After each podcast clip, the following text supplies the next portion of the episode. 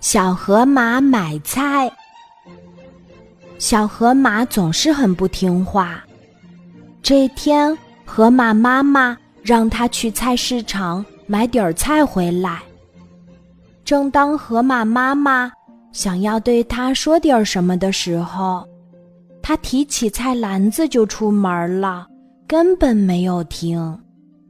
干嘛一定要去菜市场买菜？我偏要去别处买。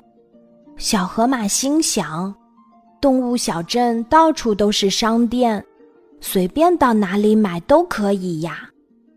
走着走着，小河马来到了一家商店，可是里面挂的全都是衣服。售货员都对他说：“这里只卖衣服，没有菜。”小河马又走进了一家玩具店，哇，这里的玩具真的好多，好丰富呀！小河马在里面玩了好久，在一个货架上，他还发现了萝卜和白菜，于是他高高兴兴的把萝卜和白菜买回了家。妈妈看到后，生气的说：“孩子。”这是塑料做的，不能吃。啊？怎么会呢？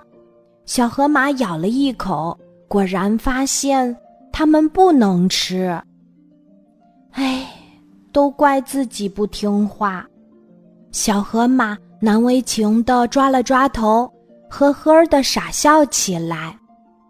从那以后，小河马不仅变得听妈妈的话了。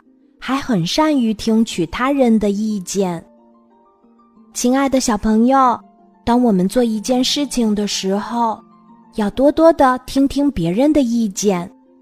可能这些意见不全是对的，但也许会对我们有帮助哦。